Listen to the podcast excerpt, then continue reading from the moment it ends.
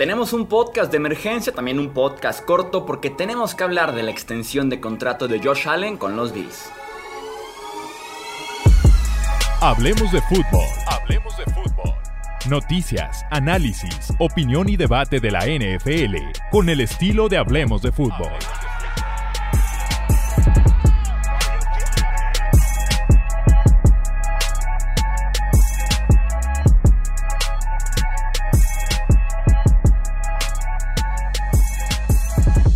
Amigos? ¿Cómo están? Bienvenidos a un episodio más del podcast de Hablemos de Fútbol. Yo soy Jesús Sánchez, como les decía, un podcast de emergencia. Venimos solamente a tocar un solo tema en este episodio, muy cortito, que es la extensión de contrato, o más bien la mega extensión de contrato que firmó Josh Allen con los Buffalo Bills. Los detalles son los siguientes. Seis años por 258 millones 34 mil dólares con los Buffalo Bills incluyendo 16.5 millones de bono por firmar, un total de 150 millones en dinero garantizado con un salario anual de 43 millones 5.667 dólares en la parte del promedio anual, porque sé que todos se preguntan eso, queda justo en medio entre los 45 millones de Patrick Mahomes, que sigue siendo el mejor jugador pagado en la historia de la NFL, y los 40 millones que firmó Dak Prescott eh, al principio realmente del off-season de la NFL. Detalles los siguientes, al momento en el que Josh Allen puso la pluma sobre el contrato, asegurado 100 millones de dólares, que es el bono por firmar, que ya te platicaba de cuánto era, su sueldo y su bono de roster del 2021, su sueldo y su bono de roster del 2022, su sueldo del 2023 y su bono de roster del 2024. Con eso llegamos a los 100 millones totalmente garantizados. Los otros 50 millones son garantías que se van poco a poco activando conforme avanza el contrato, pero que todas son por lo menos un año antes, así que también se toman en cuenta como las garantías totales a lo largo de este contrato que firma con los Buffalo Bills. En 2021 y en 2022 se mantiene con un impacto en el tope de Buffalo bastante decente, bastante bajo.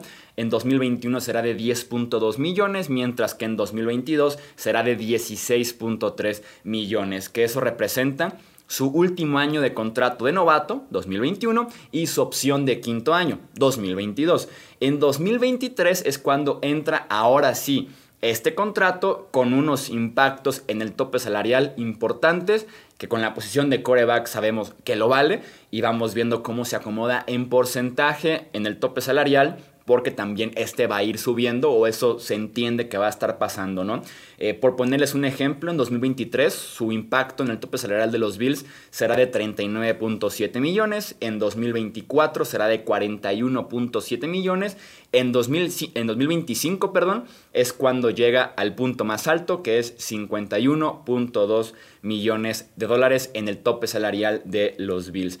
Eso significa, como les digo, dos años de contrato que tiene actualmente le sumamos otros seis años de contrato, significa que está Josh Allen ligado a los Bills contractualmente hasta después de la campaña 2028. Si se convierte Josh Allen en algún punto de su vida en agente libre terminando este contrato, sería en la agencia libre del off-season del 2029. No sé siquiera si esté vivo mañana, menos el off-season 2029. Más vale que Allen, ahora sí pasando como a la parte de analizar un poquito la situación en general, más vale que Josh Allen mantenga, aunque sea un nivel cercano al que le vimos el año pasado. Eh, Josh Allen debe ser uno de los saltos de nivel más impresionantes que yo haya visto en mi vida analizando la NFL. Es la excepción a la regla lo que pasó con Josh Allen de lo que le vimos en 2018 y 2019 al salto impresionante que dio en 2020, sobre todo hablando de su precisión, porque la precisión es un tema muy controversial en la NFL, que muchos corebacks saliendo del draft no la tienen. El caso de Josh Allen no la tenía saliendo de Wyoming y que es muy complicado que en la NFL la aprendan, la desarrollan. Da la impresión de que la precisión eh, es natural. La tienes o no la tienes. Allen no la tenía y en 2020 la tuvo. Entonces, insisto, uno de los desarrollos más grandes que yo he visto, principalmente en la posición de coreback. Si los ponemos en los números, vamos revisando lo que les digo de este salto 2018, 2019 a 2020. Vamos primero con touchdowns, intercepciones, ¿no? La muy básica para medir a los corebacks. En 2018, 10 touchdowns, 12 intercepciones. En 2019, 20 a 9. Y en 2020, 37 touchdowns en contra solamente de 10 intercepciones. Si vamos a la calificación que le dio Pro Football Focus por cada snap jugado en cada una de las temporadas, su calificación del 1 al 100 en 2018 fue de 58 en 2019 fue 61.4 y en 2020 fue de 89.8 a punto 2 de llegar a la calificación de élite que da Pro Football Focus, que es a partir del 90. Eh, vámonos ahora a un poquito de analíticas. Esta estadística es un valor estimado en millones de dólares, o sea, cuánto vale el jugador por lo que le entregó esa campaña a su equipo. La producción puesta en dólares. En 2018 Josh Allen tuvo un valor estimado en millones de 1.5. En 2019 tuvo un valor estimado de 4.5 millones y en 2020 el salto 35 millones de dólares eh, fue el valor estimado de Josh Allen la campaña pasada. Fue último de la NFL. Fue el peor coreback de la liga, el 32 de 32 en 2018 y 2019 en pases inatrapables. El 25% de sus pases fue inatrapable en estas dos temporadas. En 2020 bajó a cuarto de la liga, del 32 al cuarto, con apenas el 16.5% de sus pases calificados como inatrapables. Como les digo, mejoró precisión, fue el salto más grande que dio Josh Allen, toma de decisiones, fue muy inteligente usando sus piernas, se convirtió en una excelente herramienta, en una forma de escapar de la bolsa, también de sumar en línea de gol.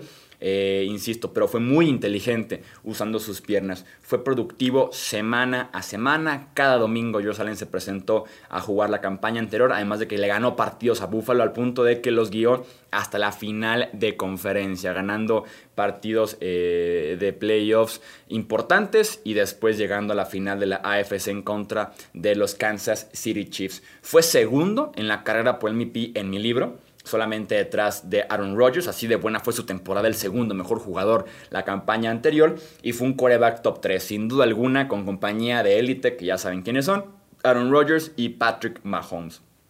Este año está muy bien rodeado. Los Bills han trabajado en los últimos años en eh, construir alrededor de él en reconocerlo como ya invertimos por él un pick alto en 2018, vamos desarrollando ese pick alto, ¿no? Una línea ofensiva muy sólida que puede tener por ejemplo, Daryl Williams en la agencia libre. Llegó Stephon Dix en la agencia libre anterior por medio de un cambio con los Minnesota Vikings. Llegó este año Emmanuel Sanders. Han podido retener a Cole Beasley, por ejemplo. Llegó Gabriel Davis, que ha sido un buen número 4 en esa ofensiva. Entonces, en ese sentido, está construido este equipo de Buffalo para que Josh Allen siga teniendo éxito. Pero como les decía, más vale que Allen mantenga el nivel del 2020 porque en ese caso sí justificaría esta mega extensión de contrato. Una regresión natural se puede esperar después de este salto tan importante, de este pico tan alto, tan temprano en su carrera, eh, pero que mantenga ese nivel de élite y justifique el contrato, además de que los Bills son contendientes en caso de que así suceda, ¿no? En caso de que haya sido como dicen en la NFL, One Season Wonder, o sea, una maravilla de solamente una temporada, que regrese a otras versiones que le hemos visto en la liga. Ojalá que eso no pase porque disfruto mucho ver jugar a Josh Allen, este nuevo Josh Allen. Eh, no justificaría sin duda alguna este contrato y los Bills estarían precipitando demasiado. Quedarían en el papel como que se precipitaron, como que se adelantaron por firmar a un jugador que solamente mostró una buena temporada y que con eso fue suficiente para que le hayan pagado por lo menos 150 millones garantizados y que después se metan en problemas como los riesgos que tomaron Eh, Eagles y Rams recientemente con Carson Wentz, con Jared Goff, muy parecido a lo que hizo Buffalo, extendiendo su quarterback después de solamente tres temporadas en la, en la liga. A ellos no les salió bien. Otros casos en los que sí salió muy bien esto de firmar a tu quarterback después de solamente tres temporadas en la NFL en lo deportivo. Texans y Deshaun Watson en lo deportivo. Y por ejemplo, recientemente también Patrick Mahomes con los Kansas City Chiefs. Entonces, aquí tenemos de ambos casos, ¿no? Pros de extenderlo solamente después de tres temporadas en la NFL, contras de extenderlo después de tres temporadas en la NFL. Insisto, fue segundo al MVP, pero solamente le hemos visto una eh, temporada buena, una temporada mala, que fue la del 2018, y una temporada regular, que fue la del 2019. ¿Qué hubiera hecho yo en lugar de Brandon Bean, que le tengo un respeto gigantesco al gerente general de Buffalo? Yo hubiera esperado un año más con Josh Allen, teniendo la ventaja de todavía dos años más de contrato, el cuarto año y la opción de quinto año ya tomada por Buffalo. Yo me hubiera esperado una temporada más, aunque después me hubiera salido más caro. Eh, a mí en mi libro no me parece tan responsable firmar a alguien eh, después de una buena temporada, aunque el potencial está ahí, el nivel se lo vimos ya a George Allen e incluso puede seguir creciendo con ese cañón de brazo, con ese físico, con esas piernas con ese coordinador ofensivo, con ese head coach. La estructura de Buffalo está perfectamente construida para que este equipo de la mano de Josh Allen sea contendiente en las próximas temporadas. Es un gran, gran coreback es el presente de Buffalo y con esta extensión de contrato los Bills esperan que también sea su futuro por muchos, muchos años más. Pendientes porque a esta lista de quarterbacks que llevan ya tres temporadas jugadas en la NFL, que están entrando a su cuarto año, tenemos dos nombres bien interesantes. Lamar Jackson y Baker Mayfield también están buscando nuevos contratos, seguramente se apoyarán de el contrato de Josh Allen con los Bills. Me atrevo a decir que Lamar puede que sí firme antes de este año. Con Baker parece que los Browns prefieren esperar una temporada más. Leo tu opinión en comentarios, si estás aquí mismo en YouTube, ¿qué te pareció este contrato de Josh Allen? ¿Tú lo hubieras extendido de una vez o hubieras también esperado un poco más a que demostrara otro buen año el quarterback de los Bills o de una vez extenderlo? Leo tu opinión en comentarios aquí en YouTube o también si estás en formato de solo audio, en el gimnasio, en el carro, en el camión o donde sea, un fuerte abrazo. Y ya sabes que también puedes contactarnos por Twitter, Facebook e Instagram como Hablemos de Fútbol. Yo soy Jesús Sánchez y eso es todo por este episodio. Gracias por escuchar el podcast de Hablemos de Fútbol. Para más, no olvides seguirnos en redes sociales y visitar hablemosdefutbol.com.